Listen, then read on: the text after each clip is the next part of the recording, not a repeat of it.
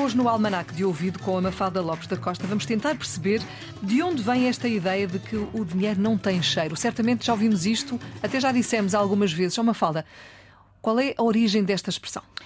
Esta expressão uh, tem uma origem muito curiosa e é usada para salientar que o dinheiro não trai a origem, ainda que obtido por meios ilícitos, e também como forma de dizer que não interessa muito a proveniência de determinado dinheiro.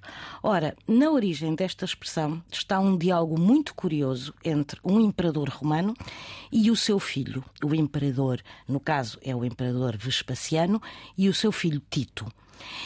Ora, Vespasiano, de forma a recapitalizar os cofres do Império, instituiu uma série de impostos. Um destes impostos, e talvez o mais polémico, foi um imposto sobre a recolha das urinas destinadas aos tintureiros de Roma.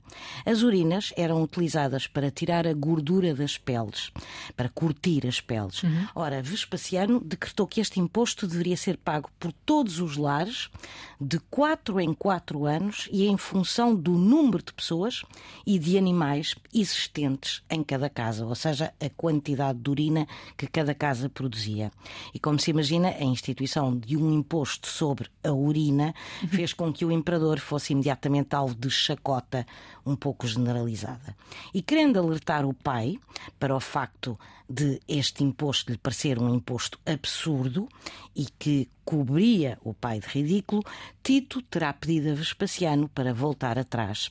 Ao que conta-se que o imperador, dando-lhe uma moeda para cheirar, lhe perguntou: cheira alguma coisa? Não, respondeu Tito, não cheira. E foi assim, subentendendo que pouco importa de onde provém o dinheiro, desde que entre nos cofres, que Vespasiano terá calado o filho e prosseguido com o imposto. Ou seja, o dinheiro não tem cheiro. Ora, nem mais, está explicado. Obrigada, Mafalda. A Mafalda Lopes da Costa está todos os dias na Antena, não é assim? O Almanac de Ouvido, que pode ouvir aqui a esta hora ou sempre quiser também na RTP Play.